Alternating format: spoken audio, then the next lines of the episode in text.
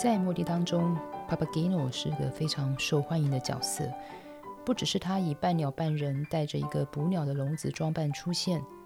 我觉得他就像我们周遭会看到的人一样，或是就像我们自己，很平凡，遇到困难会想退缩，会害怕。在剧中，论外在的身份高贵，或者是性格鲜明、坚毅等等，他不像塔米诺王子和帕米娜公主。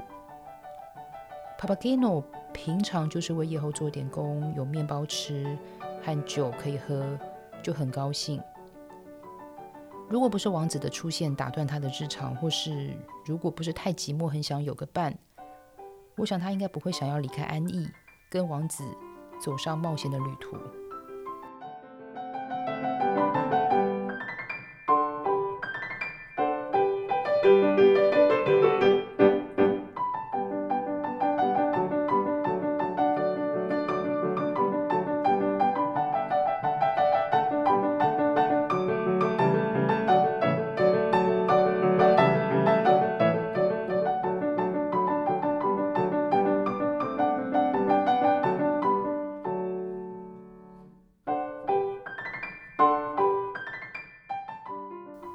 首演《Papageno》是歌剧的委托人和剧本的撰写人伊曼纽尔·西卡内德。他本身是个演员，是位导演，同时也是维登剧院的老板。这个剧院通常是让平民看剧用的。虽然前后只有十四年的经营时光，但是也提供了大约有三百多部的歌剧首演和演出。其中最有名的当然就是《魔笛》。一七九一年九月三十，伊曼纽尔·西卡内德安排了《摩笛》的首演，并亲自演唱。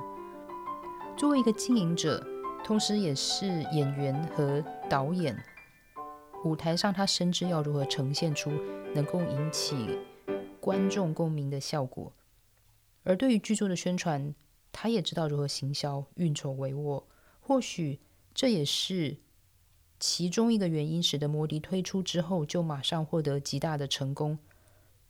另外也有可能是因为他是位业余的歌手。莫扎特在创作《Papageno》的音乐，无论是一开始的咏叹调，还是和《Papagena》的二重唱，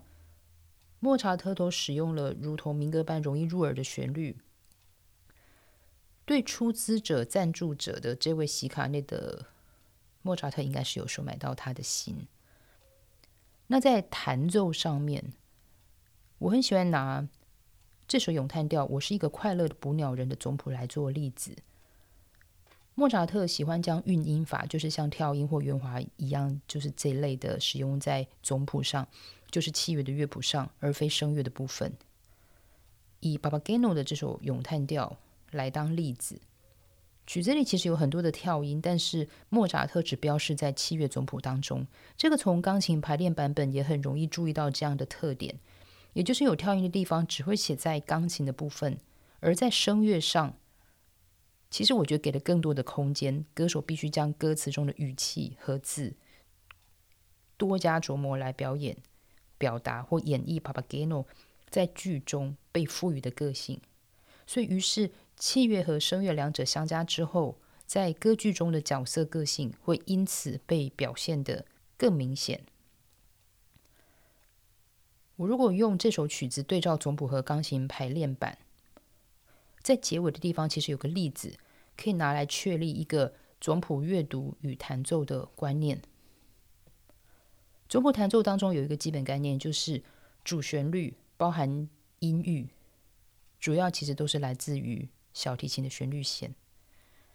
要学习用这个来当做外框，这样最能够在弹奏的时候，还有在听影音档做功课的时候，用这个当做基本观念，这样比较方便实际去判断要用哪一个音域当做外框声部的高度。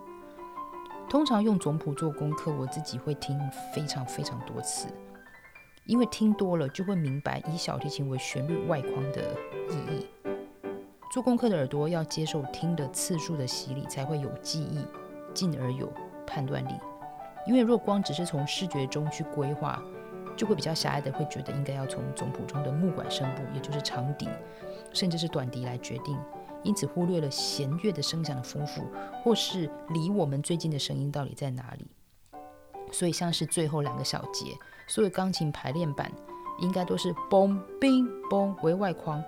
因为音弦来说，其实我们的确会在总谱当中看到嘣冰嘣，其实是长笛的旋律。但是打开总谱，对照音乐听过来，嘣嘣嘣，嗦嗦嗦，才是小提琴的旋律。这件事听得很明显，所以在这次的弹奏中，我选择用实际主要被听到的音高，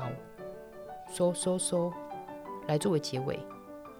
来作为传达我刚刚讲述的观念。我是徐佳琪，这里是不跟花生，下次见。